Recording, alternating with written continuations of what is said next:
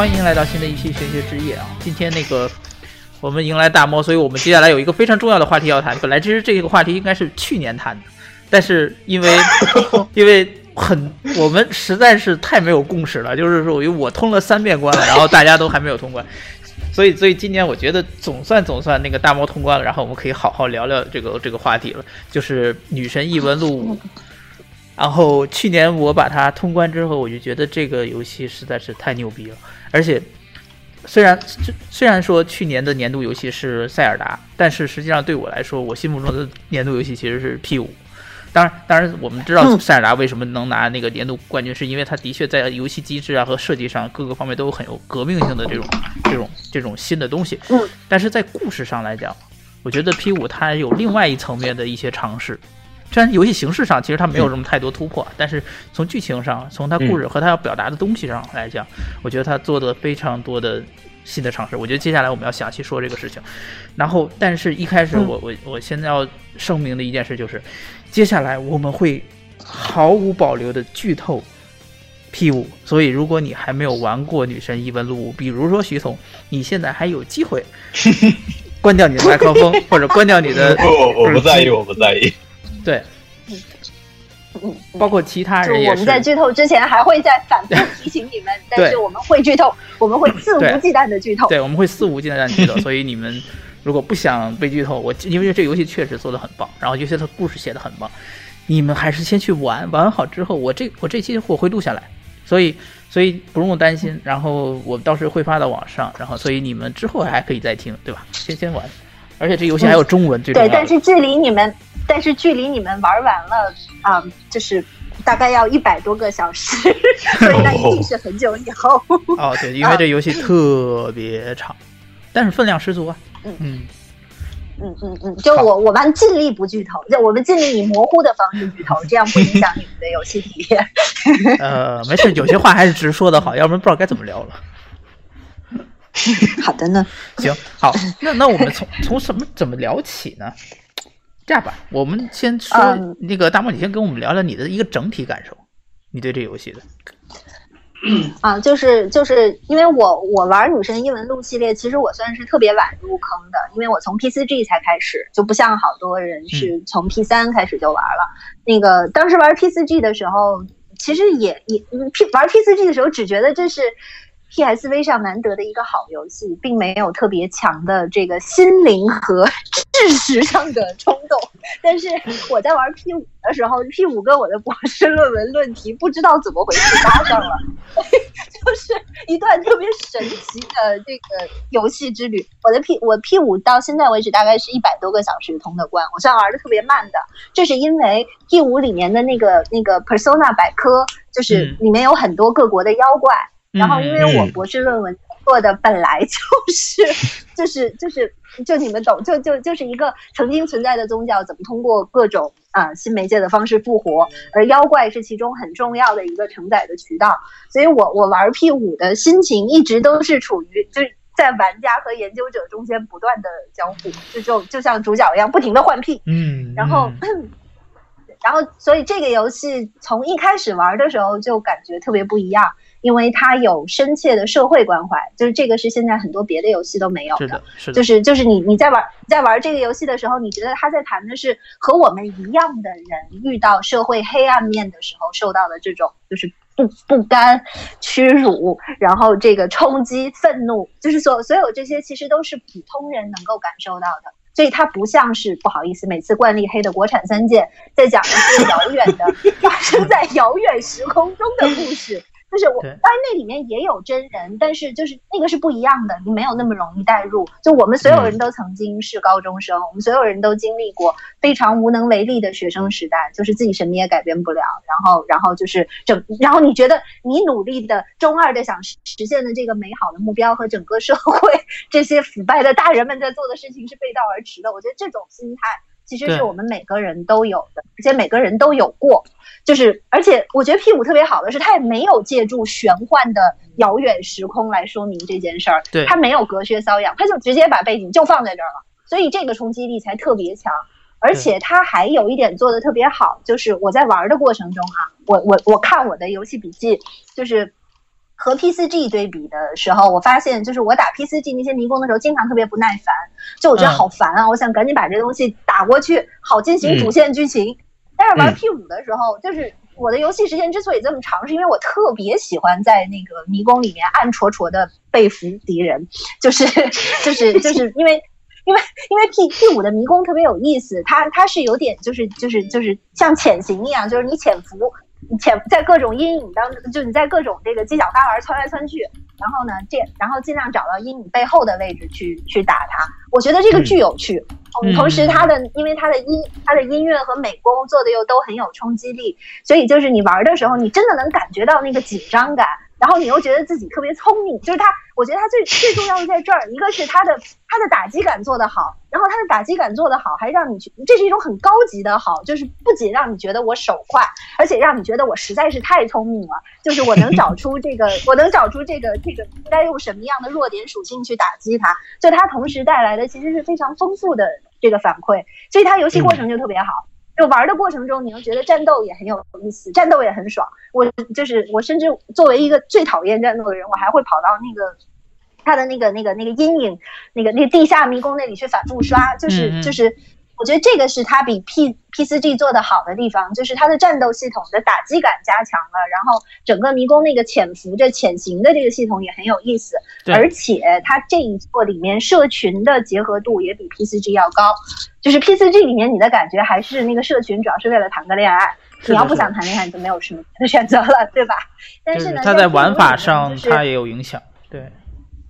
对。P 五是真的，就是你可以感觉到整个游戏是一个有机体，就是你认识的每每个人，你你跟他加深关系了以后，都会对你的战斗有非常直观的帮助。比如其中有一些人可能会，就你把有一些社群充满了，你就可以跟迷宫里面的怪交涉，就是交涉破裂以后还能再交涉一次。比如说你和你和其中的某些小学生搞好关系的话，你就可以在交涉失败的时候给压一枪。然后就是我，我到后面已经基本不交涉了，就都是拿那个威胁射击，因为那招太好用了。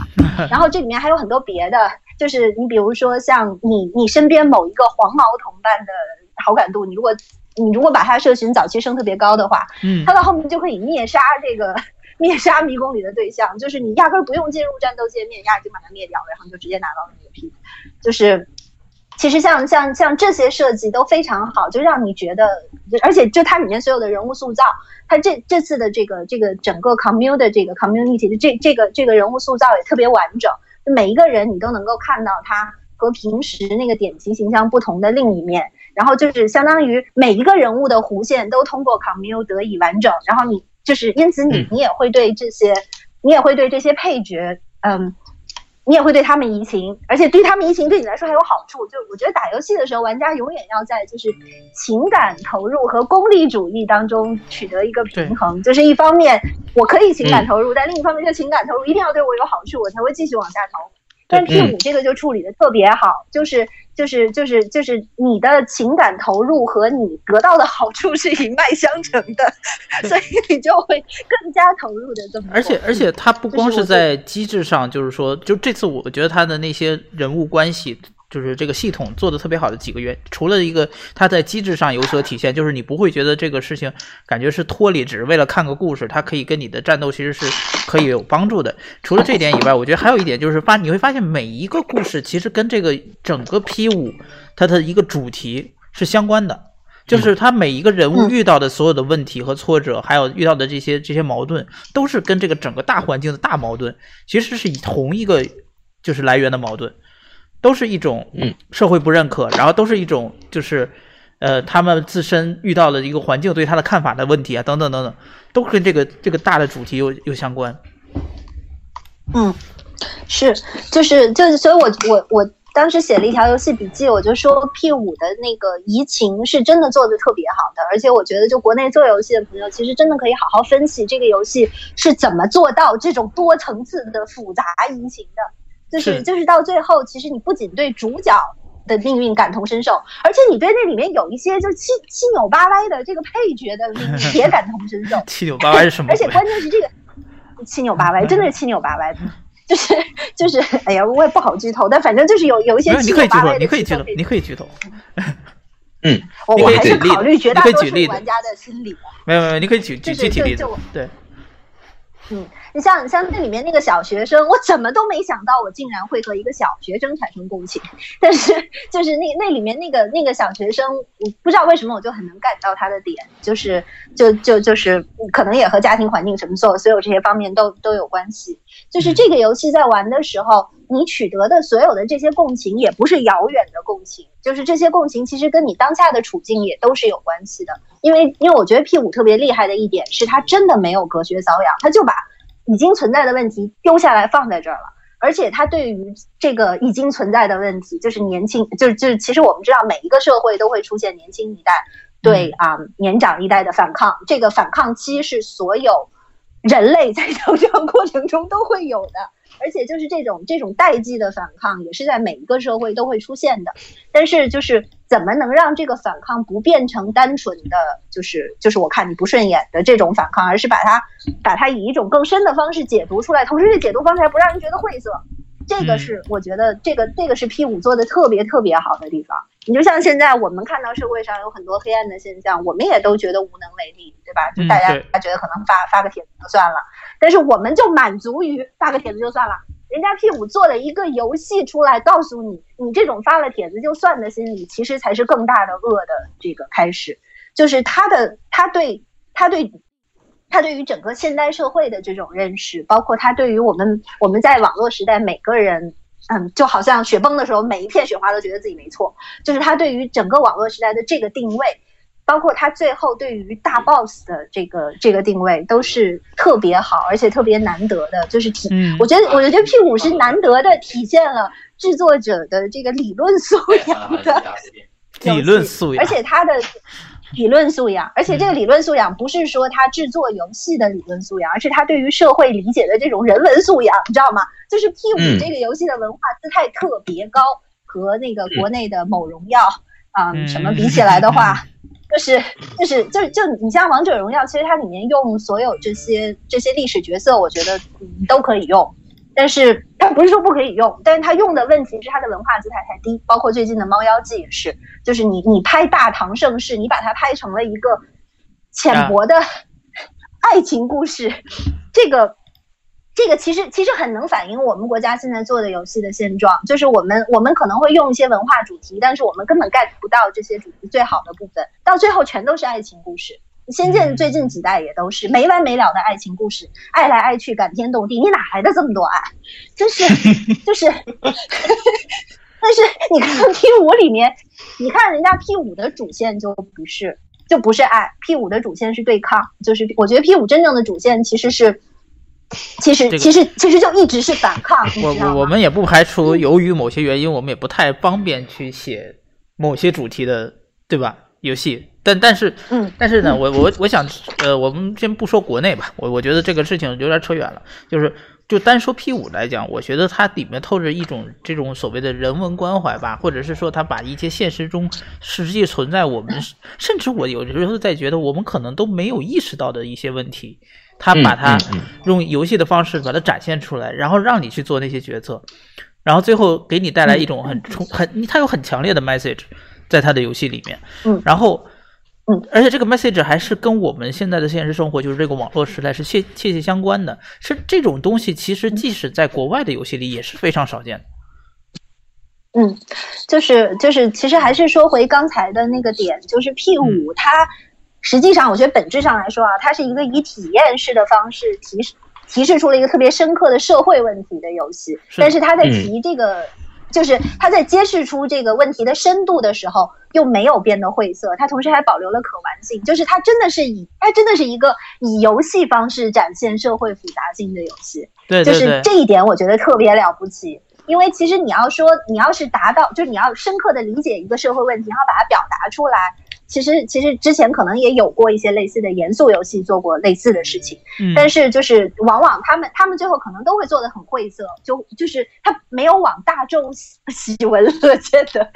娱乐游戏的方向走。就是我觉得 P 五最难得的地方在于，它不是一个就是让你觉得这个游戏门槛特别高。就是什么人都玩不下去的这种特别高精尖的游戏，反而它是一种就是什么人都可以玩，而且什么人玩起来体验都还不错的这种这种入手点。然而实际上他探讨的问题又很深刻。我当时写游戏笔记的时候就有这么一段，我说我说 P 五探讨的社会问题的深度，其实政治学者一定是很熟悉的，但是对于普通大众来说，能够不读书就获得这种这种深度的体验和冲击，这个是非常难得的。就是我当时在写这段笔记之前，我其实引了一段福柯的权力理论。呃，我我我要拿这个拿这段话来烦一下你们，因为它和 P 五表现的本质是直接相关的。他说，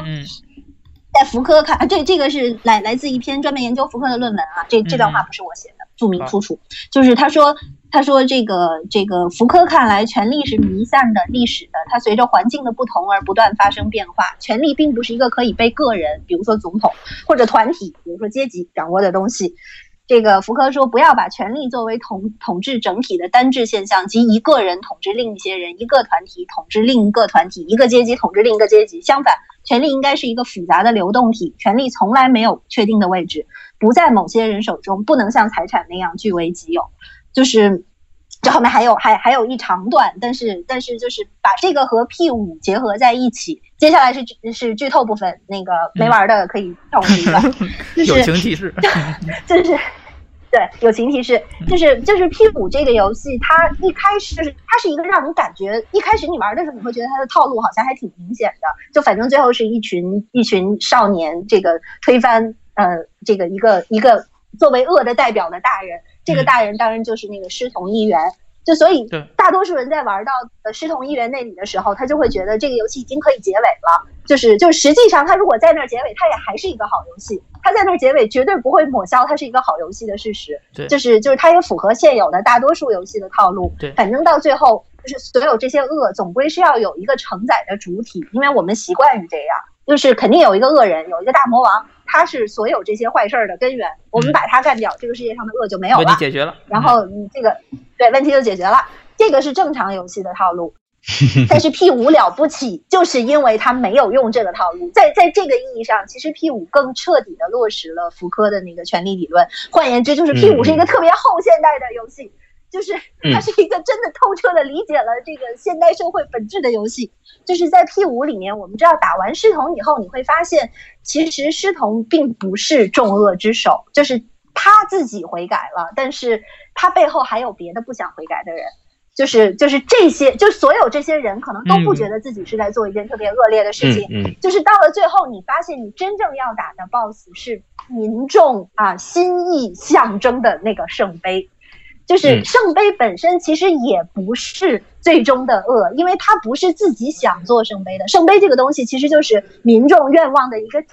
现，就是所有这些民众在每一个次事件发生的时候，就是你会发现这个跟它的主线和它的所有机制是结合的特别好的。就它不只是它不只是在主线剧情里这么讲，而且它的机制上面也有相应的保证。就是之前那个那个，如果玩过这个游戏朋友应该知道。就是 P 五这个游戏下面是有一个，就它是有一个怪盗怪盗频道的，简称怪频。然后呢，这这个这这个怪频在你每一次做了事件以后，就是都会有民众的支持度，这些支持度会上升或者下降。然后你在下面还能看到他们具体的留言，就是就是这个民意是贯穿始终的一个东西。而当你到了最后的官尾的时候，你发现，其实真正象征最终的恶，真正造恶的。是这些分散的民意，是每一个每一个在事件发生的时候没有站出来，而反而就是满足于把自己的权利让渡的这些人，就是在这个意义上，其实其实其实 P 五这个游戏啊，我学术的说一句，P 五这个游戏融合了对这个霍布斯的这个这个就是就是权利的理解，因为霍霍布斯的理论其实是说，其实是说就是就你们知道社会契约论。这个这个这个社会里面，这些能够掌握权力的主体是由于我们个体让渡了这个权利。但是 P 五揭示的是福柯的那一面，就是说我们让渡了这些权利，实际上做了恶，就是实际上是我们个人抹消了个人自己负责任的这个这个事儿，就我们把责任全都推到别人身上去负。然后呢，到最后这个事情发生的时候，我们再怼一个 boss 出来，这个说所有事儿都是他干的。然而实际上并不是这样，就是就是。P 五这个游戏最棒的地方是它揭示了这一点，它最后真正让你攻击的那个目标，其实是由于民众的懒惰或者是不作为造造就的这个圣杯，就是相当于是因为民众自己不愿意做决定，所以最后象征民众愿望的这个东西变成了神。它本来只是一个愿望的象征，但它变成了一个神。它最后依此依据这些人的愿望，变成一个会帮你做决定的东西。这个这一点实在是太棒了，就是。我以前从来没有在游戏里受到政治理论的冲击，在玩在玩 P 五的时候，我觉得我从来没有这么理解过权力的本质是什么，就是就是就是，所以就是就如果还延续刚才那个霍霍布斯和和这个这个福柯的这个方向的话，你就会发现，神之所以会成为神，是因为人让渡了权力。而这些就是我们所有这些微小的弥散的个人，实际上在现代社会里本来应该是统治的主体，但是我们由于各种各样的原因都放弃了这个责任，同时还心甘情愿的觉得这个责任本来就应该让别人来负，就是这个其实才是 P 五揭示的恶的根源，而且这个恶其实是一个特别特别现代的恶，你在你在勇者斗恶龙里是看不到这种恶的，对 对，就是 就是你在你在龙与地下城里也是看不到这种恶的。就是就是就我觉得这个是 P 五这个游戏更就是就是我们再升华一下它的意义，我觉得它更好的一个地方是，它确实的体现了产生它的这个社会，就是这种对现实社会的关怀，其实现在其他的游戏里面也比较罕见，就是就是就是这种能够体现我做游戏的这个环境的这种关怀。你像你像就是前两天我在出乐上面还看了一篇文章，就是就是是是对国外。独立游戏开发者的访谈，那里面就说这些独立开发者做出来的这些游戏都能体现出他们所在的这个城市的特点，比如说旧金山在在游戏里面的体现，包括包括可能这个游戏不是有关旧金山的，但是你可以看出来和旧金山相关的方面的这些，就是。就是这这这种在地感，我们曾经是有过的。我们原来也有中关村启示录，对吧？一听就知道是北京。然后，然后，然后在那个那个《武林群侠传》里面，我们看到的杭州、成都、洛阳这些每一个城市都不一样，而且你都相信这些城市是它展现出的这个样子。尽管你知道它可能会有失真的地方，但是你相信这个城市是这个样子。但现在我们游戏里反而就像这样，能够让你觉得是活着的、鲜明的，就是有有鲜明在地性的这种这种体现越来越少，而且好像开发者也从来不把自己在现实生活中的这些痛苦体现在游戏里。P 五这个游戏最好的地方就是它切实的体现了一个现代人的痛苦，而且是一个生活在发达社会的现代人的痛苦，是一个大城市的现代人的痛苦，就是。就是这种感觉上什么都可以做，但是实际上却没有什么能做的这种这这种痛苦，这种空虚的这个空虚的痛苦，而他而他以游戏的形式，以一种完全不说教的方式把它表现的很好。我觉得，我觉得这是他真正特别棒的地方。所以你要说这个游戏对开发者有什么启发的话，我觉得所有开发者都应该从这种是不是能够通过游戏表达自己切身的痛苦这一点上入手去想想。这个切身的痛苦，既包括你个人的痛苦，也包括你在这个社会环境里的痛苦。你比如说，你比如说，我们早年在北京生活的时候，觉得北京其实还是一个特点很鲜明的城市。这几年觉得越来越不鲜明了。这几年觉得北上广都是一个样子，这是为什么？对吧？我们能不能通过游戏来来表达这种痛苦？能不能通过游戏来表达我们想到的一些解决方式？就是这一点，我觉得就是如果有独立开发者在听这个节目的话，我觉得这个其实是你们可以去玩一玩 P 五，然后好好想想的。因为我们身就现在就好像我们身边有一个宝藏，就是我们有我们其实是有传统的，我们不是没有传统，而且我们不是说接触不到传统的资源，就是国内的各种古迹。呃，分布密度其实比国外要多，但是我们没有把这些传统利用好，就是就是，关键是我们也不是没利用过，我们九十年代的时候是很好的利用了这些资源，但是现在就好像大家集体失忆了一样，就是就是，嗯，不是说玄幻题材不好，但是就是嗯，历史永远会比想象更有力量，事实永远会比幻想更有力量，就是一个游戏如果能够。非常好的利用现实，或者是非常好的利用历史的话，那其实他讨论问题的深度也是不一样的。就是就是，其实我在我们现在体制下，可能有很多话是是大家觉得不能直接说，或者有些题材可能是不能够自由的表达的，但是总有一些你可以用的 自由表达的题材啊，比如说没有谁拦着你们讲先秦的故事吧，你们 不能做近代史，你做战国时代没人拦着你吧？这个中国上下五千年这么丰富的历史，你就非得往神话时代找吗？历史时代没史料支持你还是怎么着？就是。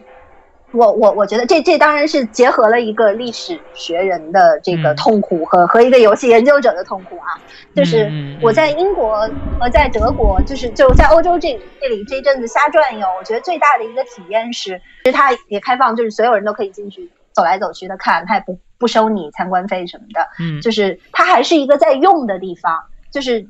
就是还它还是一个你可以跟它互动的地方，这个才是重点。就是所有的传统其实都要你跟它互动，它才能够活着。嗯，而就就像大多数做游戏的人老觉得历史是死的，但其实不是这样。就是很多历史传统都是在你重新表现它的过程中得到了新生。你比如说德鲁伊这个东西，对吧？要没有德鲁伊，谁知道？谁知道凯尔特人曾经信过这么一个真假莫辨的宗教？包括其其实游戏里就是就是很多传统，其实其实都是一个再建造的过程，就是就是包括我们的很多民间的传统。你像中国，你像什么什么划龙舟啊这些，如果我们全都不划龙舟，那谁这个传统就死了。但是就哪怕我们在现实生活中不划，如果你把这个细节做到游戏里去。那可能后面的人在玩到这个东西的时候，也会感到哦，原来还曾经有过这样的传统。就是就是，实际上所有的传统都是需要互动和重新创造的。但是这这一点，我觉得可能是因为我们国内对于传统的定义有时候有点狭隘，就老让人觉得传统是死的东西，是写在纸上的东西。我如果要传达传统的话，我就一定要做一个历史证据，根本就不是这样。其实像《王者荣耀》里面。用历史常识，这个这个想法是好的，它可以用历史人物。王者荣耀犯的唯一的毛病是，就是也是很多游戏开发者在犯的毛病。我不是针对王者荣耀，我是提醒你们这一点，就是你们要注意，传统可以构建，但是大众的历史常识应该尊重。就是历史真相我们是不知道的，就是但是。但是我们是有时间积累而成的历史常识的，比如说最近很热的关于诸葛亮的讨论，对吧？诸葛亮会有一个固定的文化形象，不是说他这文化形象一定是有历史资料支持的，不是说他这个形象就一定是真的。但是大家都是这么想的，造成的这种历史常识，其实还是应该多多少少尊重的。就是就是这个其实是开发者应该注意的一个点，就是你你可以在里面。用这种历史的东西，但是你要知道你是在什么层面用。比如说，如果你也拿不准，你可以在游戏里表现这种拿不准。你可以在游戏里表现出，就是就是这个人物形象，我虽然塑造成了这样，但是我想他也许还有其他面，因为我看到有些人是这么说的，这么说的。你最后甚至可以把就是选择的权利交给观众，你可以把选择的权利交给玩家，你最后让玩家来选择他们。比较信哪一套史料，而不是说你自己构建一个叙事，把话都替人家说了，把决定都替人家做了。就是我觉得 P 五最好的一点，其实是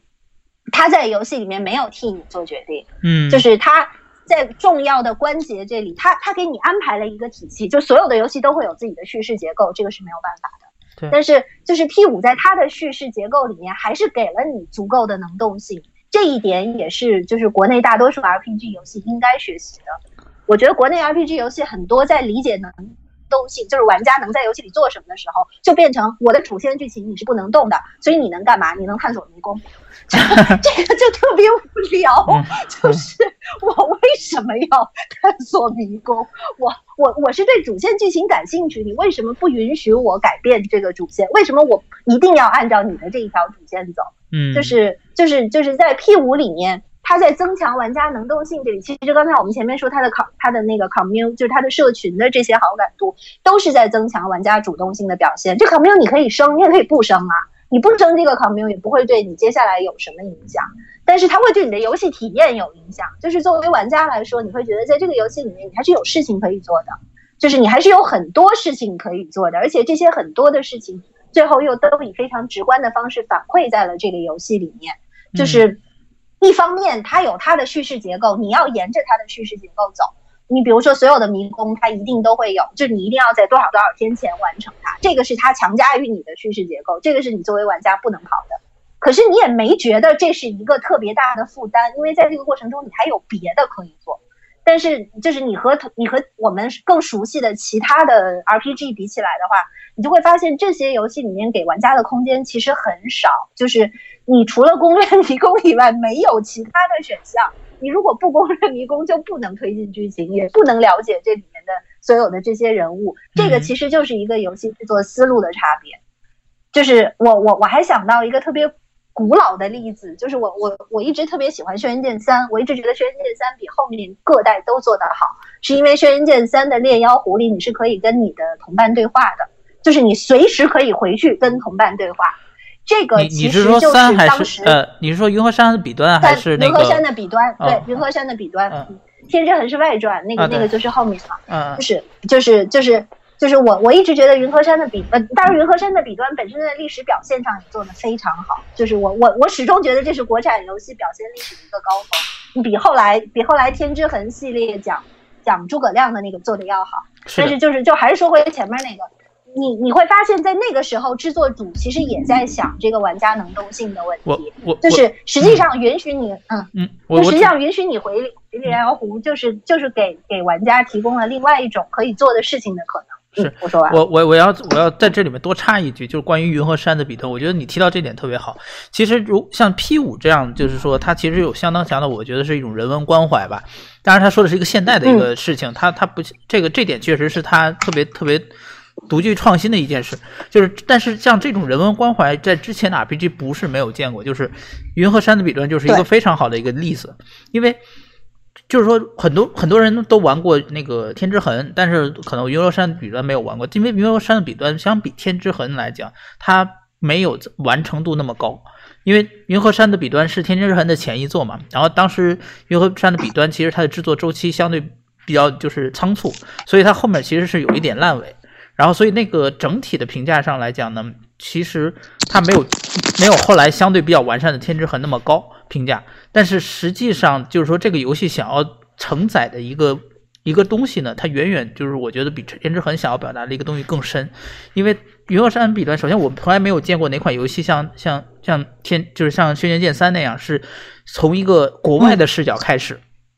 从法国对横跨法兰克 对，从法国然后横跨到中东，然后到印度，然后最后到到中国。然后让你整个横穿那一个同一时期里这几个不同文明的一个环境，然后最后到了那个就是中国结尾，然后并且他有一个他特别想表达的一个当时的一个种人文情怀，或者是他当时的一个历史观，他的一个一个一个嗯怎么形容呢？就是一种一种很很特别的一种感受，而且你会明显就感觉到这是真的那个制作人在思考的事情。他不是单纯的只是把历史当做故事在看，他甚至是想要通过这个故事是传达一个他对历史的一种一种观点、一种感受和一种他想表达的一种一种东西在，包括对中国的文化和对比国外的文化的一种一种东西在，甚至在找他们自己的思考，对，甚至在找他们这几种文化的共通点，在同一时代的一些相同之处。我觉得这个东西就一下子让这个游戏承载的体。就是承载的内容，它就不仅仅只需局限于娱乐的这个高度了，它可以是高于娱乐，让它变成一个探讨一个实际的问题，甚至是是传播一种思想，这就是非常厉害的一件事情。对，我想插这么一点。嗯，我我觉得我觉得这个插的特别好啊，就正好还介绍了好多背景，就是就就其实，喂，你的声音又变小了，亚文。啊，我声音又变小，声音又变得特别的小。啊，好了好了，现现现在好了。啊啊啊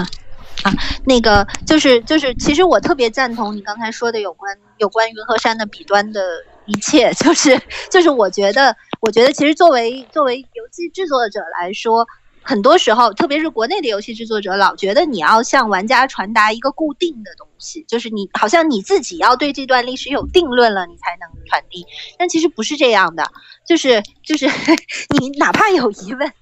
就是你你其实可以忠实的传递你的疑问，就是包包括像云和山。端这里其实其实他就是分享了他个人的历史观，但他的个人的历史观还是有坚实的史料基础的，就是他不是像现在这样说我们开一个脑洞吧。我觉得轩辕剑后来就开始开脑洞了。就是我们开一个脑洞来发明一段历史吧。这个这个态度是有问题的。但是云和山的笔端还是就是他确实透彻的理解了当时唐代的状状况，就是当时唐代就是这样多民族的，所以你从其他民族的视角切入就非常合理。我就一直觉得他 get 到了唐代的精神，而且他也 get 到了我一直说的一个点，就是我一直说游戏不是一个擅，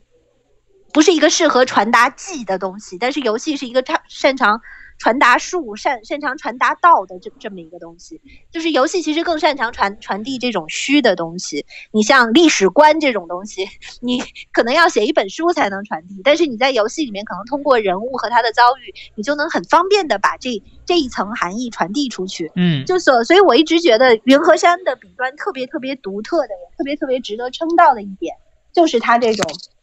就是他这种这个，就是我，就是我对我首先透彻的理解了当时的这个历史，而且这个历这个历史的重点还不在于是我单独看了多少史料，而在于我对这个时代是有史实的，实是认识的实。我我们一直说，就是历史圈里面一直觉得对历史的认识其实比单纯的历史事实要重要。嗯，这这这个这个大大众可能不知道，就是很多历史发明家都是都是一副就是我我我自己去看史料，然后我自己去啊发明历史，觉得觉得好像看史单独看史料就很高级，但其实不是这样的。就是就是你之所以不应该在建立起健康的这个史实之前就单独去看史实，是因为很多时候你你你如果立场不对，你是不能。透彻的同情之理解的，就是历史学家最讲究的，其实是这种同情之理解，就是对于当时人所在的处境的同情和同感。这个游戏是可以做到的，就是就是我们对于 P 五里面所有人的处境都有同情之理解，是因为这个游戏做的非常好。嗯很多人玩了云和山的笔端以后，记住了慧眼大师，对慧眼大师的处境有同情之理解，这也是因为。这个游戏做的特别好，就是游戏真正应该传递的是这种东西。嗯嗯游戏真正应该传递历史的方式，不是说，不是说我在游戏里面开一个百科，然后注上这个人在历史上都干了什么事儿，这不是游戏该干的事儿，这是百科全书该干的事儿。玩家嗯也不指着玩你游戏知道这个人到底是干嘛的。但就是当当游戏真然当然我正应该。我还要多说一句，就是说，嗯毕竟你像文明那种这这类的游戏，对吧？它它里面可以嗯让你感对玩家对某些冷门知识感产生兴趣，这其实也未尝不可。对，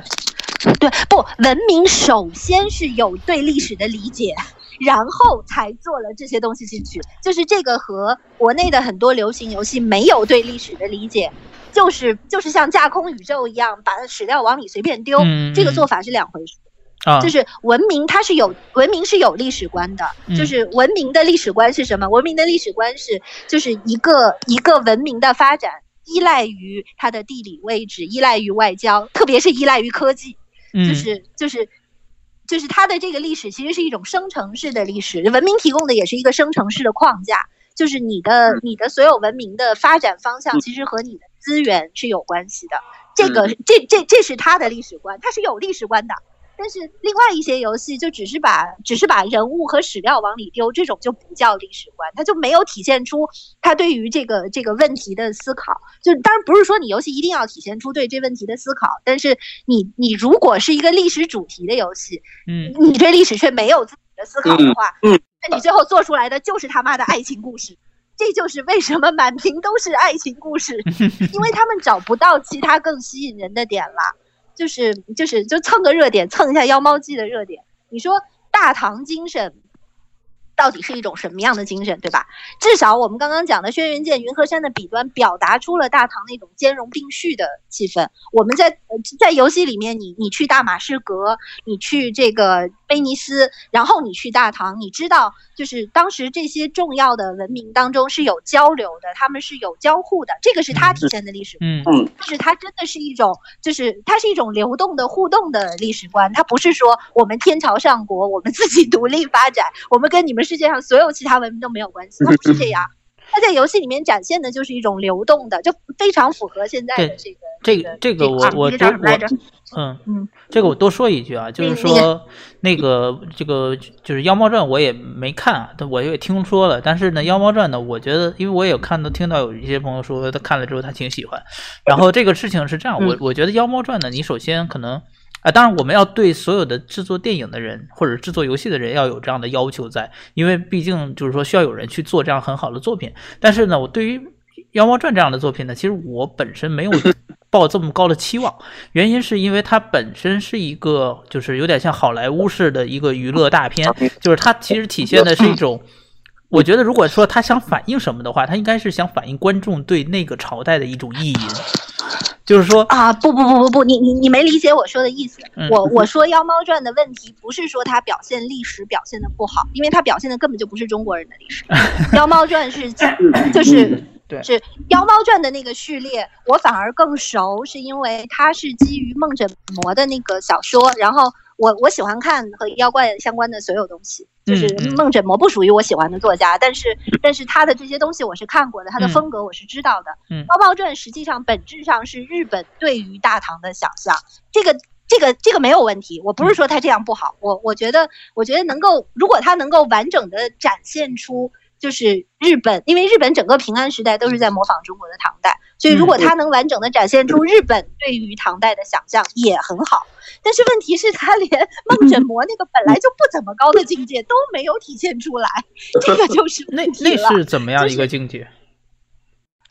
其实是一个特别日本的境界，就是就是就是梦枕魔的所有的小说，梦枕魔最出名的是秦明系列。就是就是阴阳师，然后因为阴阳师这个手游，所以现在国内就有很多人都知道梦枕魔这个人，因为就是因为阴阳师，就是阴阳师当时的主角也是就像阴阳师这个手游一样是秦明，然后这个秦明和博雅他们两个经常在院子里面聊天儿，然后就是就是他他那个整个就是梦枕魔所有小说的气氛都非常日本，就是日本那种叫。侘寂的那种，就是一个东西，就就好像樱花一样，就是美到极致，然后，然后，然后就是衰落的这种这种气氛。其实他的小说一直传达的特别好，就是那其实是一个非常日式的、非常非常日式的美学境界。就是而且就包括他对唐代的想象，日日本不知道为什么对对对杨贵妃有如此之多的想象，就是可能也也也是这个我我不懂啊，我不研究日本，但是我觉得。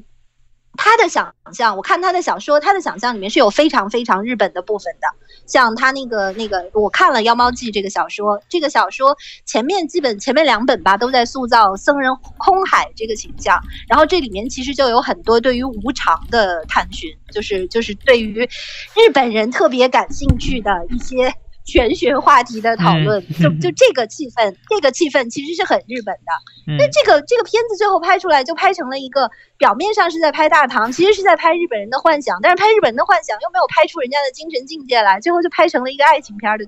这个这个思路我是不认的。就是我觉得这还是回到我们刚才说的历史表现这个上面。我刚才其实一直在讲的就是，就是其实不用特别纠结于历史表现的记和数的方面。你有些地方不符合史实，这个不要紧。但是你的历史想象的高度得有。就是你表现唐代，你可以说我服饰什么的这些我全都架空。就是，但是你你既然讲了大唐，你得有大唐的精气神儿。而且我们国家不是没有自己的浪漫主义。我我在知乎上写了一个答案，我说魏晋死士和这个。和呃非呸魏晋风度和春秋死士，这是我们的浪漫主义，就是我们有过，只是我们有的这些资源，我们自己不珍惜，我们自己从来不去想。我们在找浪漫主义的这些这些典型的时候，不知道怎么就找到日本，这个很奇怪。我们没有自己的传统是怎么着？就是其实魏晋死士有多少故事，对吧？呃呸，又反了。魏晋风度有多少故事？春秋死士有多少故事？对吧？嗯，就那个那春春秋战国仍然是一个有很多可以写的东西，有很多可以挖掘的东西的时代。你看现在《芈月传》什么的，不就是在从那个那个那个时时候在挖吗？但是就是就是其实说到底，就是我们要就着游戏聊历史，就着历史聊游戏，最重要的还是表现这件事儿。就是你表现什么样的东西，什么样的东西是可以表现的。就是现在我们的表现只重视。技法上的东西只重视那个技和术，完全不重道。但是，就我觉得这样是不对的。嗯嗯，你你至少要表达出你对历史的一个理解。你你的理解可以是偏差的，但是你不可以没有理解。你不可以就偷懒的就说这是一个爱情故事，这个是不负责任的。这就如同你聊游戏只谈机制不谈内容一样。是。或或者是你聊游戏光谈制作人，不谈 这个游戏的细节，我我我我觉得这也是偏差啊，对吧？游戏是玩家和和制作，就玩家和制作者共同创作而成的，就是游戏不是可以由制作人垄断的这种东西。你游戏拿出来一定要给玩家玩，所以就是你一个游戏，你要把它视作一个完整的文化产品，你必须要考虑玩家这一端，你必须要考虑玩家在游戏里的行为，要考虑玩家对于游戏的互动，就是这个其实挺重要的。我我能意识到这个问题，是因为我最近在在在英国这边展展示我的研究的时候，就有历史学家问我说这个创作者的问题，因为因为就是你们知道，就是你你要你要你要研在历史系研究游戏这种话题，你要有自己的史料来源，但是史料来源很很多时候你就要说，比如说这是谁谁谁的著作能够在这里把它撑起来，就是你你要追到人，但是。我在回答他的问题的时候，我意识到 D N D 这个东西，首先就是就是就是我研究的这个主题，它是一个游戏表现的这个职业，这种东西它不容易追到单独的个人。另一方面，它其实本来就是一个共同创造的过程，就像其他的游戏一样，就是就是你像游戏里面德鲁伊形象的塑造，它不是一个人在塑造，它是很多游戏通过各种各样的方面在塑造德鲁伊的这个形象。那可能在其中一些游戏当中，德鲁伊取得了变身的技能，然后在另外一些游戏里，这个德鲁伊变成了一些别的东西。对，但对，但这个东西它是一个共同创造，而且而且玩家对。玩家扮演的这个层面其实特别重要，所以这不是一个就是可可以从创作者角度垄断来来谈的东西，就是。就包括像历史认识什么的这些东西之所以重要，就为什么为什么我们我们到现在讲起云和山的笔端还是很怀念它，尽管它的画面那个德行，对吧？它那种它那个画面肯定是落后于时代的，也不错了，也不错了。但是我们还，对，但我们还怀念它。其实其实我自己玩的时候，我还老觉得画面挺不错的呢。至少我在威尼斯的河上还能看见自己的倒影，还能看见鱼，我很满意了。这个，但但就是你要以以现在很多玩家的判断标准，这画面肯定是落后于时代的。但我们还怀念它，而且我们玩它的时候还有触动，是因为它的这个魂在。但是这个就是，我觉得这其实也是我们为什么要好好讨论 P 五这个游戏的问题，是因为现在很多游戏没有魂，他有技术有美工，他可以做的特别漂亮，但是这个游戏没有精神内涵，他什么也没传达，就是你你打完了以后，你可能都不知道你到底打了什么。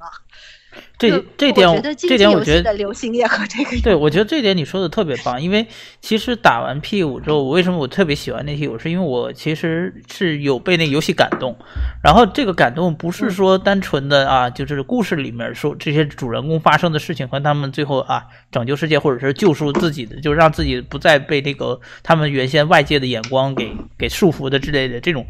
不是因为具体情节，而是因为我总刚才这个游戏，我就觉得这个制作人真的是很用心，在思考一个很现实的一个社会问题。你能够感受到，就是制作人的一个真心的一个，就是他在探讨这个事情，而且他很很很细心的是把这个事情展现给大家去看，然后让给大家提出了一个疑问，就是去质疑我们现在的这个互联网时代。就是我们经常在网上，就是你看这个其实跟中国也非常契合，就是微博上经常会有这种所谓的，就是网络道德绑架，或者是说一个一个就是大家的跟风嘛，没事老反转，对吧？今天这个事儿是这样的，明天那事儿又变成另外一个样子，就甚至你都不知道什么是对，什么是错。就是在这种情况，而且你看这个里面，就 P 五里面后来他揭露，就是这这里面。涉及剧透啊，就是说，他甚至是说那个流量，就是他一开始那看似的那个热度，是他们故意制造出来的，在一开始，对，甚至连这点都提到了，这就变变得就是其实它更深一层，更深一层去看这个网络问题，就是有的时候我们在网上看到了这个很热闹的景象，真的是代表真实的，就是世界就是这个样子吗？甚至他在提提这样的一个问题。而且你玩完以后，你就会对身边的现象开始有反省，就是你就会就就会像亚文刚才说的那样，就是就就就会觉得这个这个很很多事情可能都不是他表面上看上去的那样子。就这这一点，我觉得就是这个也是他自己的独特题材带来的，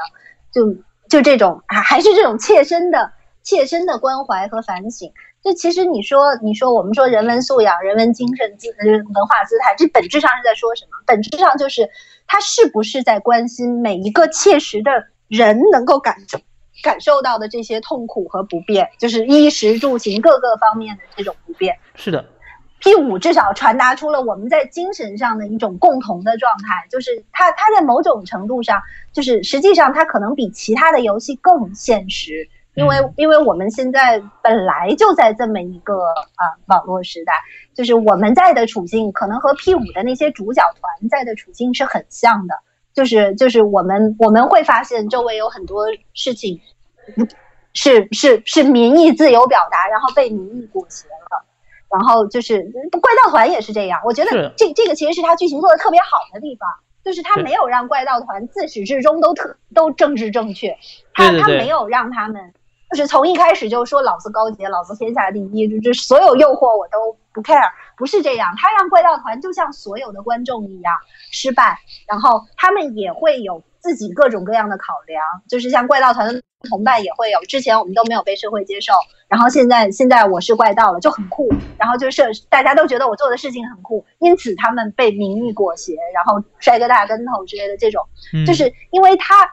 就是这这个写法的好处，一个是因为他把怪盗团降到了，他把他的主角降到了和我们差不多的位置，就是我们普通人。可能就是这么想的。那一般来说，如果你把主角塑造的太高洁呢，这个玩家就不能对他产生共鸣了。对。但是他的怪盗团就和普通人一样，他们也犯错，他们也会被这种那个，也会被别人的认同左右。就在在这种在这种前提下，其实其实它中间的这么一反转，就一方面让玩家觉得，哎，其实他们跟我们是一样的；而另一方面。在怪盗团之后在觉醒的时候，其实玩家也会跟着开始反思，因为前面我们做出的选择可能是差不多的，就是在引起反思这这一点上，其实真的做的特别好。而且包包括我们刚才说的，就是其实你们看他在在这个角色塑造这一点上做的也好，他就不像很多很多游戏制作者不舍得虐自己的主角，或者是太舍得虐自己的主角了，就是 太舍得虐什么主角。嗯，就就就就是要不然就是完全，要不然就是他的主角从来没有动摇过，自始至终都是沿着这这一条康庄大道走下去；要不然就是他的他的主角像《甄嬛传》一样太苦了，就世界上所有你能想象到的苦难，最后都发生在他身上。那你这样观众没有办法产生共情啊！我们 既不是永远正确，也不是永远错误，这个我们也不是，我们也不是每个人都是事儿精，什么事儿都能滚到我们身上的。但是你看怪盗怪盗团的这个设定，就是他们主业还是学习。你你去看，就是你去判断在游戏里面这个主角团度过的时间，你会发现他们还是学生。他们就算拯救了世界，也还会为他们的考试担忧。就是你知道，就所有这些点。就让你觉得特别容易代入。我我印象特别深的是，他们好像是打完师同吧，打完师同以后，接下来接下来就是期末考试，然后然后这里面主讲团就有人抱怨说，哪有人拯救完世界，第二天还要期末考的？当时我就觉得这段特别，就就我觉得这段特别逗，但是这段特别容易引起共鸣 就是这段，对。这段其实也也也和我们很多人的现状是很一致的，就是你在你在键盘上刚喷完了这个人，感觉自己高屋建瓴的站在某一个位置，一回头，接下来再发一道，或者是要该写作业写作业，该回去考试得考试，该背单词背单词。对，就是就所以，我所以我觉得这个是他做的特别好的地方，但是这也是他占他题材的便宜，对吧？但是从另外一个角度想，本来在游戏里面描写衣食住行和所有这些切身需求的也很少，对吧？我我我我我记得几年前我跟雅文曾经聊过游戏里的那些吃的东西，当当时咱咱们俩看的那个是什么游戏来着？我记得是 PSP 上面的一个一个一个一个横版过关的。啊，你说《鲁村正》啊？叫什么？啊，对，龙村镇，对，龙村镇，就是，就你这。道你知道很多游戏能够真正让你代入的点，其实到最后都是和你这个人相关的切身的部分。《龙村镇》里面的吃的看起来巨好吃，然后它的打击感又很好，就是就是你知道你在玩的时候，你会觉得虽然那个是另一个文化背景下的英雄冒险故事，但是你还是可以代入，因为它还是要吃要喝 要打人的嘛，对吧？就其实其实其实其实，在代入感这这一点上，我觉得。我觉得就是代入感这事儿，其实我也挺想聊一下的，因为很多时候我我我看到国内的游戏，我觉得他们对于代入感的理解，可能主要还是说我们做一个特别牛逼的剧情，然后把人吸引进去。嗯，但是这不是游戏做代入感的方式，这是小说做代入感的方式，这不是游戏该用的方式。我我游戏该用的方式还是嗯嗯，还是怎么能够尽可能？你说，我一直是觉得就是说 P 五就 P 就是 Persona 系列，从三代到四代到五代，它一直采用这种。呃，就是每天过一天一天过时间，然后一年之后，然后这个游戏就是以时间为单位在推进。就是说，我觉得 Persona 的正确姿势应该是一上来就是这游戏一定要通三遍关，然后第一遍关。你要老老实实的去体验游戏，然后把它通关。你不需要在意去完美，你不需要在意去怎么查攻略要做这个。我觉得这样你会毁掉这个游戏，就是你没有办法去，你要一去体验一下，就是说当你自己必须得去做出这些决定时，你能完成多少？然后紧接着通关以后，Persona 系列它一定会给你一个二周目的选择。让你自己再从第二周目去完善你自己那些不完美的，然后这个时候你就可以开始追求，就是说啊，我看一下之前我没有做出正确决定的事情，我可不可以做出正确决定？或者是我可不可以把我就是我因为一周目已经累积下来的经验值也好，还有他的那些能力也好，那我二周目不需要再花这些时间，我把这些时间腾出来去去跟其他的各种支线去修关系，这样的话我就可以把所有的故事都完完善。然后呢，这到了第三周目，你就可以在机制上去打那什么最终 BOSS 啊，什么那个。就是真正意义上在游戏机制上的完美，去挑战那些迷宫啊，或者是打那些隐藏 BOSS 之类的，这是我觉得就是 Persona 系列一直以来应该的正确姿势。然后，所以所以你就提到了这，就刚才那个玩法的问题，你知道吧？就是说，呃，我我觉得它给了玩家很多的自由度，就是它允许你 可以去用你自己想要的方式去体验这个故事，它并不是说我我我。我一定要创造一个不完善的世界，这是我想提出《侠客风云传》的一个问题。就是《侠客风云传》，我不知道它现在的版本就是有没有更新二周目，但是呢，它你看徐大的意思是说，他想创造一个就是不完美的武侠，因为他觉得这是最真实的一个武侠，因为不可能有任何的人有超能力把所有的什么武学绝技都学会，然后把所有的妹子都泡遍泡遍，这是不可能出现的。但是呢，你你依然需要给他一种可以完美的幻想。我觉得需要提供这样的可能性。嗯，是，而且就是你不想，但是玩家也许不是这么想的。是的，就是还就我觉得还是还是属于刚才我们前面说过的，就是游戏是不是只属于制作人一个人，还是说它其实是玩家和制作人共有的这种？我觉得很多很多国内开发者在做游戏的时候，他觉得游戏就是他的，所以就是这这就导致这就导致你像。我记得之前咱们有期玄学聊过那个口袋妖怪的二周目，就当当时我那会儿刚通口袋妖怪日月，然后我特别感动，因为我发现他他二周目开始就是他二周目的剧情和一周目都不太一样，当时我特别感动，然后我就说我说国产游戏很少有安排二周目的，我记得我记得当时当时聊的其他嘉宾说可能是工作量的问题啊什么的，但其实我还是觉得这是一个认识的问题，就是就是就是就是能够。考二周目的多半承认，玩家在塑造游戏方面也有一点这个微微末的小小 小贡献。我想这话到底怎么怎么说才能才能说得像人话？微末的小贡献，嗯，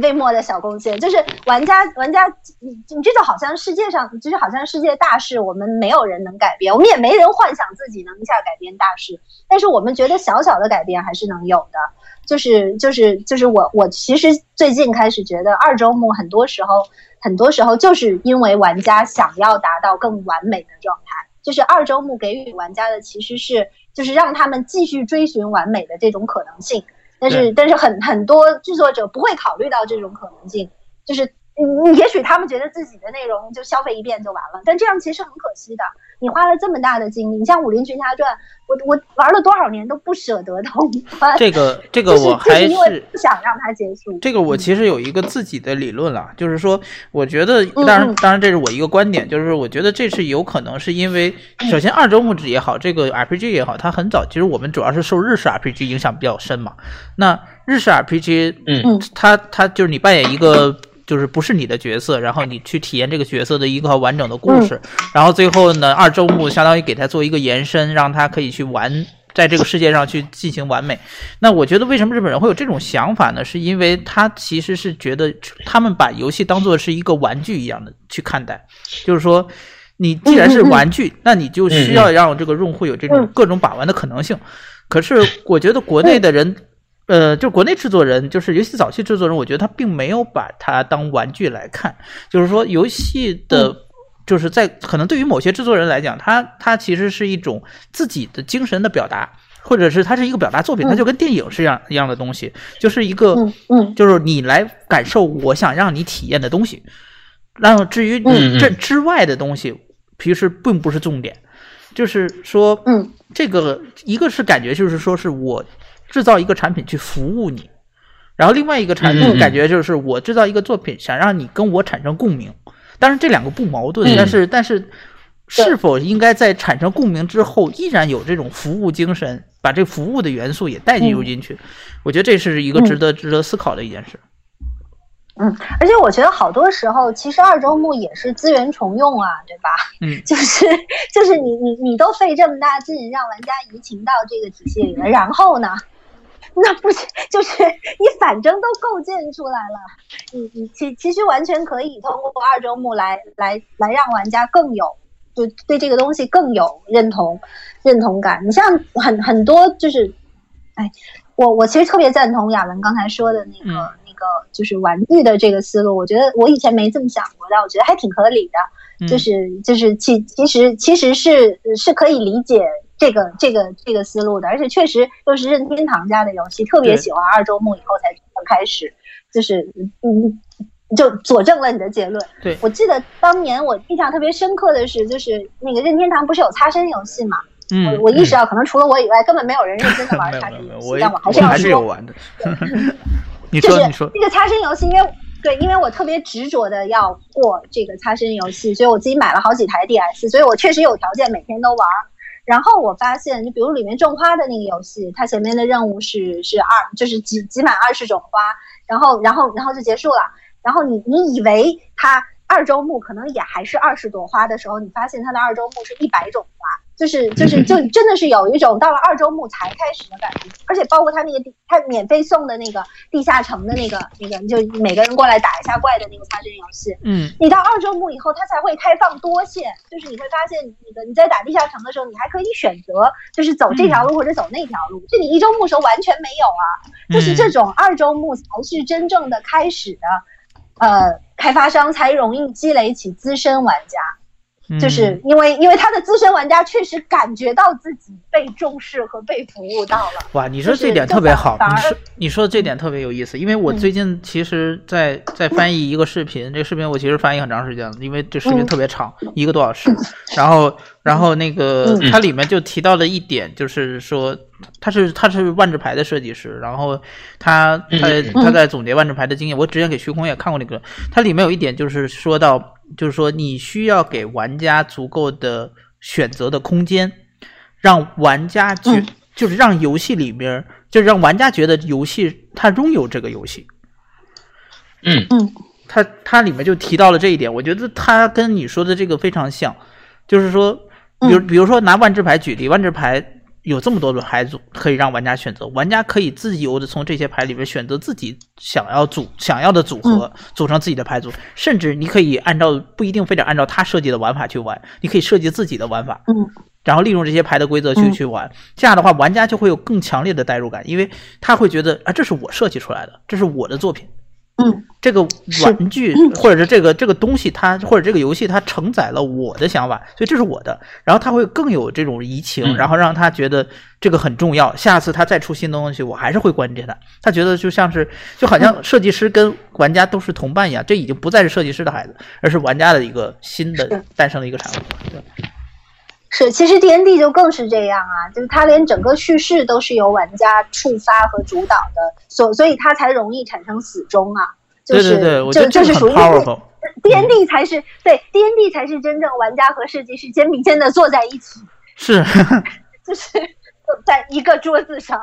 因为你说到的这点，这些都是很符合游戏。对，因为你说到这点，恰好是我刚才想提的另外一点，就是关于二周目的另外一点，就是。二周目它除了就是我刚才说从设计师的理念上，有人觉得它是玩具，有人觉得是个人表达。其实还有另外一点是什么呢？它是从商业上考虑的，就是游戏原先是按照一套，比如多少钱这样卖，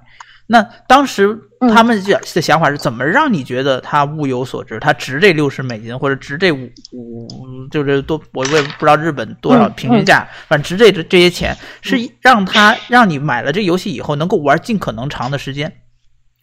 所以二周目它有另外一个。就是商业上的目的呢，其实是为了就是拖延游戏时长，就是增加游戏时长，让你觉得物有所值，觉得物甚至超值。你看通关了以后，我还能做那么多事情。可是我刚刚想到刚才你说的这点，就是关于我说也是万智牌他那个那个分享的那一点，就是关于玩家创造自己的东西，嗯，它恰好也体现了这点，因为它是什么呢？让玩家可以觉得说，我一开始前面那加入到创造的过程，对对对，他后面创造的是自己的经历。他他不再所以这其实就从做一个游戏，就从做一个游戏变成做一个社群，就是就是很多时候你二周目给予的这些可能是一个社群能够产生的前提，就是就是这个这个其实我觉得也也也可能是一个方向或者思路吧。你看你看你看国内的那个晨光。嗯，就是你看晨光上有多少游戏，虽然这些游游戏有些主题听起来是很让人羞耻的，什么 什么针针对于啊前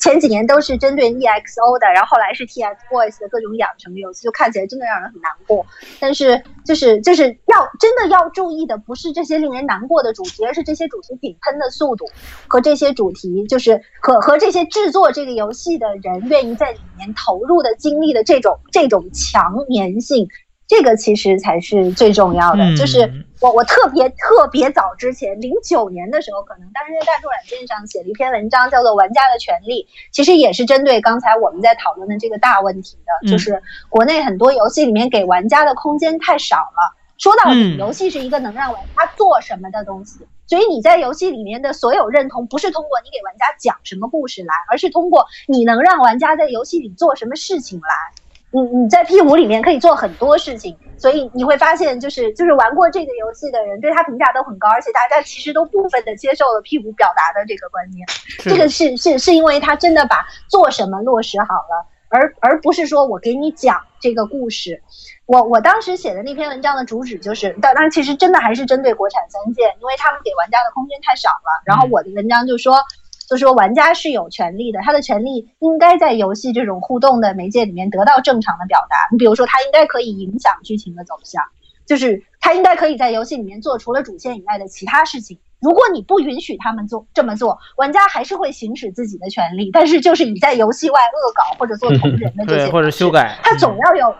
对他总要有抒发自己这个创造力的地方。游戏的本质就是让玩家玩的呀，它本来就是基于玩家主动性的。你在游戏里不给人家主动的，呃，不给人家足够的主动性，那你就不能怪人家到游戏以外重新拿你游戏再来创作，体现自己的主动性。对，这一点其实这个这点在《仙剑》里面也有体现，就是自己典型的那个之前不是一直传说就是林月如可以复活这个事儿吗？然后那个就是这个，其实就是非常典型的例子，因为就是玩家就是实实际上我也不知道那个是是真是假，然后是不是一个游戏 bug 还是怎么样，但是但是玩家就会为了这一点，会不断的去努力去收那个什么那叫什么鼓，然后嗯是就就金蚕骨是金蚕骨还是那个还是傀儡骨啊？然后然后。就就就反正想要让他复活，但是很多人就发现其实没有什么变化嘛。但但是你从这点可以看出来，玩家是有这个需求的。是，而而且就是你一个游戏流，就是你做了游戏没做出来之前可能是你的，但是一个游戏就是就是你做好了放到市场上流到社会上以后。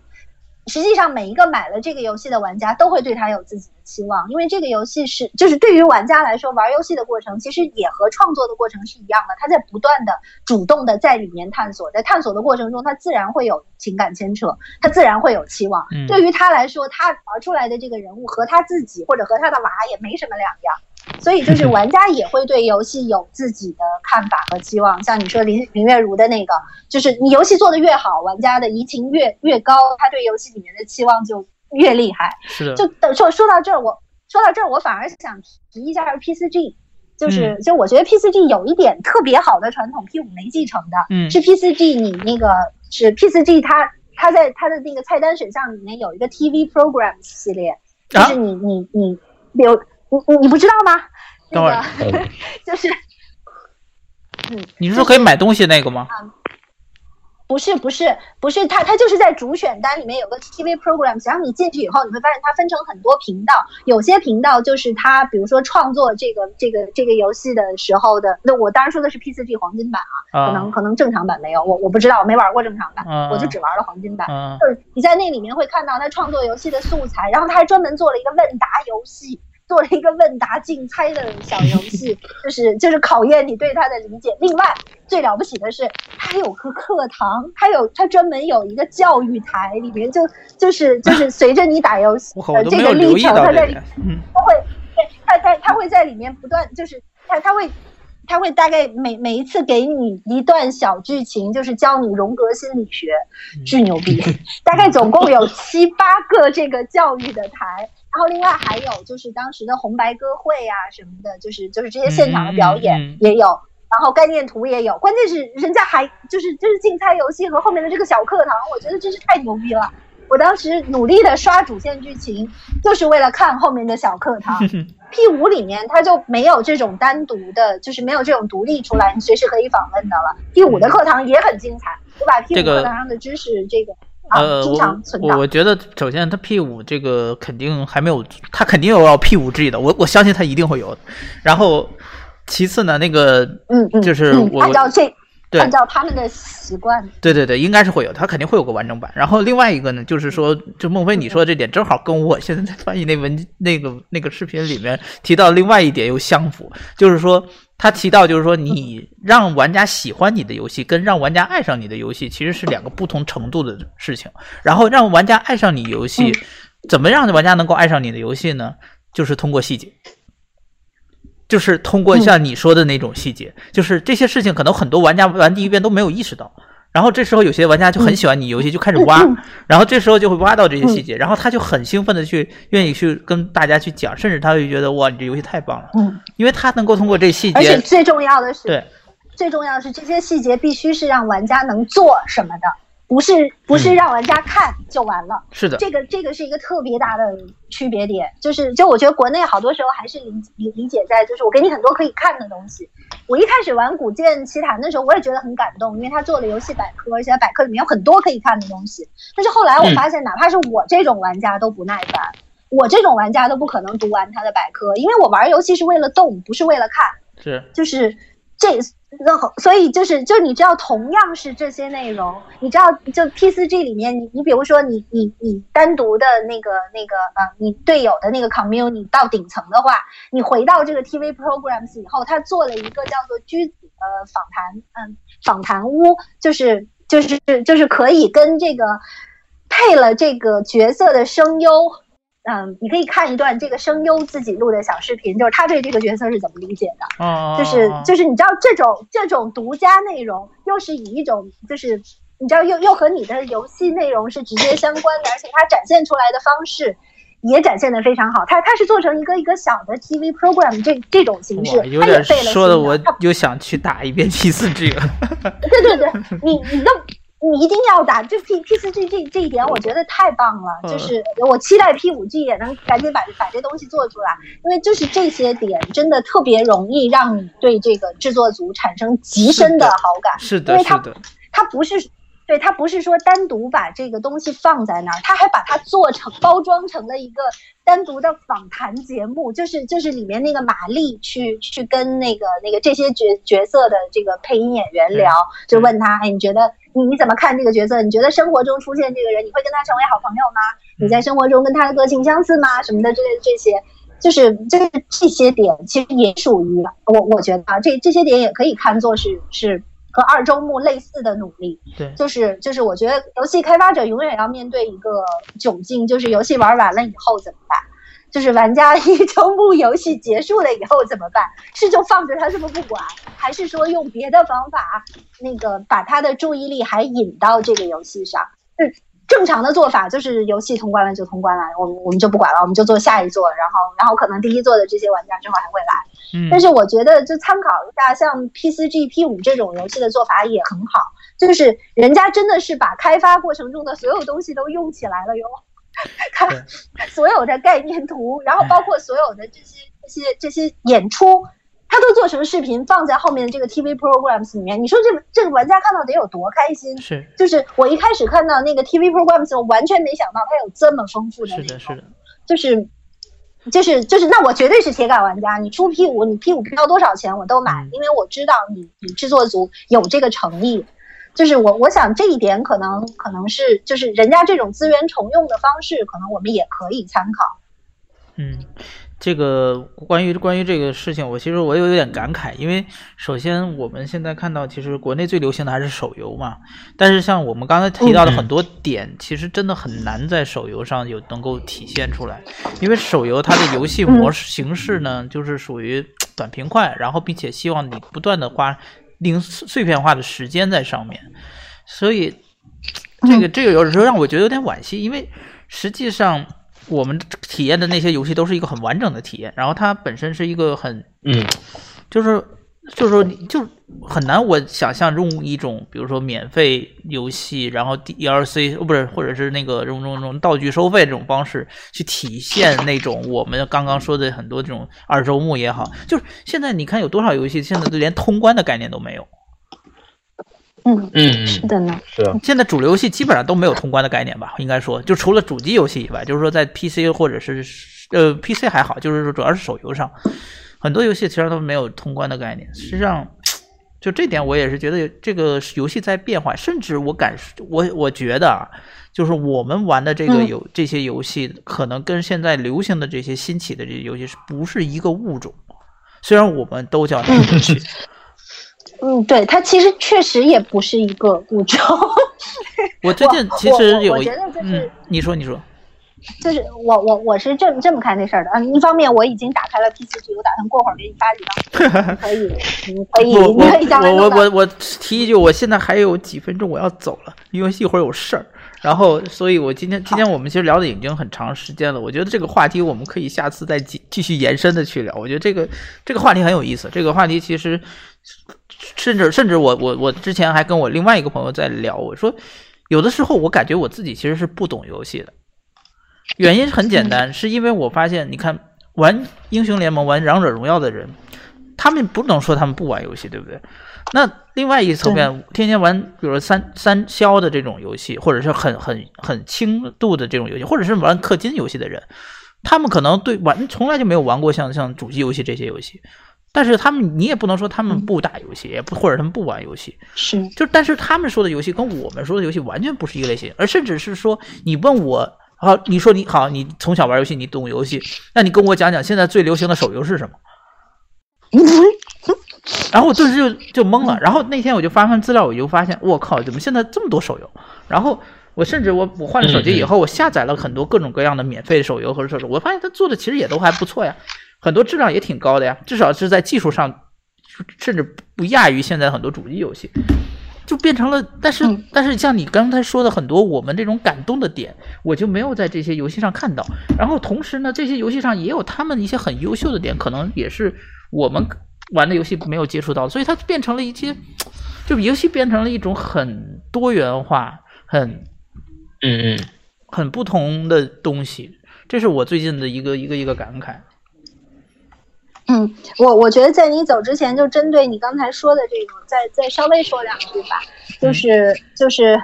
就怎么说呢？我觉得其实其实也许现在已经不适合用用平台来限制游戏了。就是就也许理解的更好的方式是刚才你说的，就三消啊，或者是王者荣耀，所有这些我们都索性把它归到社交游戏里去算了。就是就是你知道。你你你你知道，是社交游戏你玩的东西和我们这种就是就是单独的闭合的游戏环里的玩家玩的东西，确实是很不一样。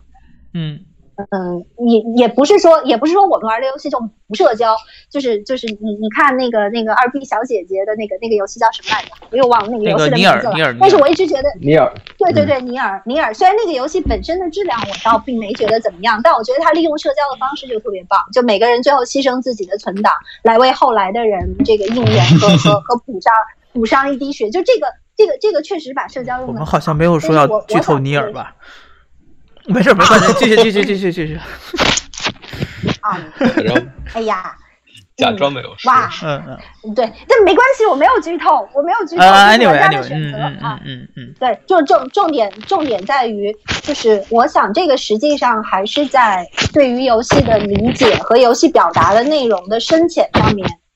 的一个分别就是，如果你是社交游戏的话，你的重点肯定是放在短平快上。你没见过哪个社交游戏无比深邃的。但是人除了社交以外，当你退回到个人领域的时候，你可能还是会想自己深入的去体验一些什么的。我们讨论的其实是这种适合深入体验的游戏。我觉得，从在某种程度上，也许可以拿。流行的修仙小说和世界名著来稍微做一下对比，就你都不一定是世界名著啦，和和各种专业书籍来做对比，就是你会有喜欢短平快的时候，但你也会有想要好好的深度思考一下的时候，就是就是这这两种同时存在是有必要的，就是毕竟你不是所有时刻都需要非常严肃的深度的思考，但是如果你完全不进行严肃和深度的思考的话，那你也不是成年人，就是就是。我我我觉得其实其实一个是我们现在确实也需要新的对游戏的分类，一个是一个是也许以后在谈的时候，就是从一开始我们就把这立场就这么表表现出来比较好，就不是说这两种模式有高下，而是它面面向不同的需求，就是你就好像这个人总会有在人群中社交的时候和退下来自己求道的时候一样。嗯嗯，对。就是我觉得，实际上，实际上这个也是为什么我一直觉得，像我们讨论的这类游戏是一种特别个人主义的媒介，因为它往往都需要你诉诸内心，就是它往往都需要你真的回头去反思很多事情，反思自己，反思社会，反思你很多。行为什么的这些，但你觉不觉得现在最吊诡的是，反而越年轻的人他越有时间打游戏，但是他玩的就是越轻量的游戏；反而岁数大一点的，他想玩这些类型的游戏，但是他又没时间去玩这类型的游戏。嗯，确实是，而且我觉得有 有有些，就这真的是这个这个就这个也是挺没办法的。但我觉得很多是很多年纪大了的也。怎么说呢？也没有啊。我们说这年纪大是指的是我们要工作的这个人啊，不是说老老年人啊。这个这个这个大家先。是是，就就我觉得，反正不管怎么着，一个现状肯定是，本来我们国家现在就处在经济刚腾飞，然后文化还没太起步跟上的状态，所以在跟上的这个过程中，肯定会有很多泥沙俱下的现象，比如说全民都打一些很浅的社交游戏，但是你总是有那些有追求的玩家会觉得这个游戏太浅，然后会觉得是不是还有比这个再深一点的？嗯，那我觉得这对于这种玩家。我们做的事情越多，可能他们就越容易，就是知道除了除了他们常玩的那些和其他人一起玩的游戏以外，还有这种可以一个人玩的游戏。嗯，就是这个才是才是重点。但是也一个人深度玩，或者是和其他人深度玩。行，就是我我觉得，嗯，对对，这个这个。另外，我想说的一点是，就是你知道，哪怕是像动森这种游戏，它也出了手机版。所以我觉得有些时候，这种就是自娱自乐的乐趣和这种众乐乐的乐趣，它也不一定是矛盾的。就是也也许我们也不应该做这种区分。嗯嗯。就是嗯，关键还在于通我们能通过游戏 get 到什么东西。对，我觉得我觉得行。那我因为时间的问题，我现在要稍微 wrap up 一下，要稍微总结一下，就是说，嗯，那个我觉得总而言之，我们说回到 P 五呢，我觉得 P 五真的是一个它在我非我看到这个游戏非常感动，因为它它其实把游戏提到了一个新的高度，它真的是在探讨一些现实。生活中的一些问题，提出很多疑问，然后并且他有他的观点和他的 message 在。我觉得他是一个，就是说，我觉得很高兴能看到这样的作品，会告诉大家，其实看到了吗？其实游戏能做到实现这样的效果，然后也能够有一个范例给之后的开发者，发现原来就是你们可以开始细心的观察自己身边的这些社会问题和你关心的问题，然后让游戏去体现出这样的问题来。我觉得它在某种程度上其实。突破了游戏的一个高度，就这让游戏达到了一个新的高度。我觉得这点特别的做的特别特别的好。然后另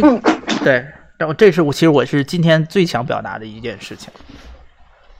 嗯，然后就是另外，我就再强调一下前面强调过的点，就是这个游戏确实体现了在地感，体现了对于人的切身的关怀。嗯，然后就希望很多开发者也能从那个 P 五里面吸取一些经验，创作出更多更好的，让我们能感觉到这是中国人做的，这是一个住在北京的、住在上海的、住在广州、住在杭州的人做这种这种游戏，这样的好。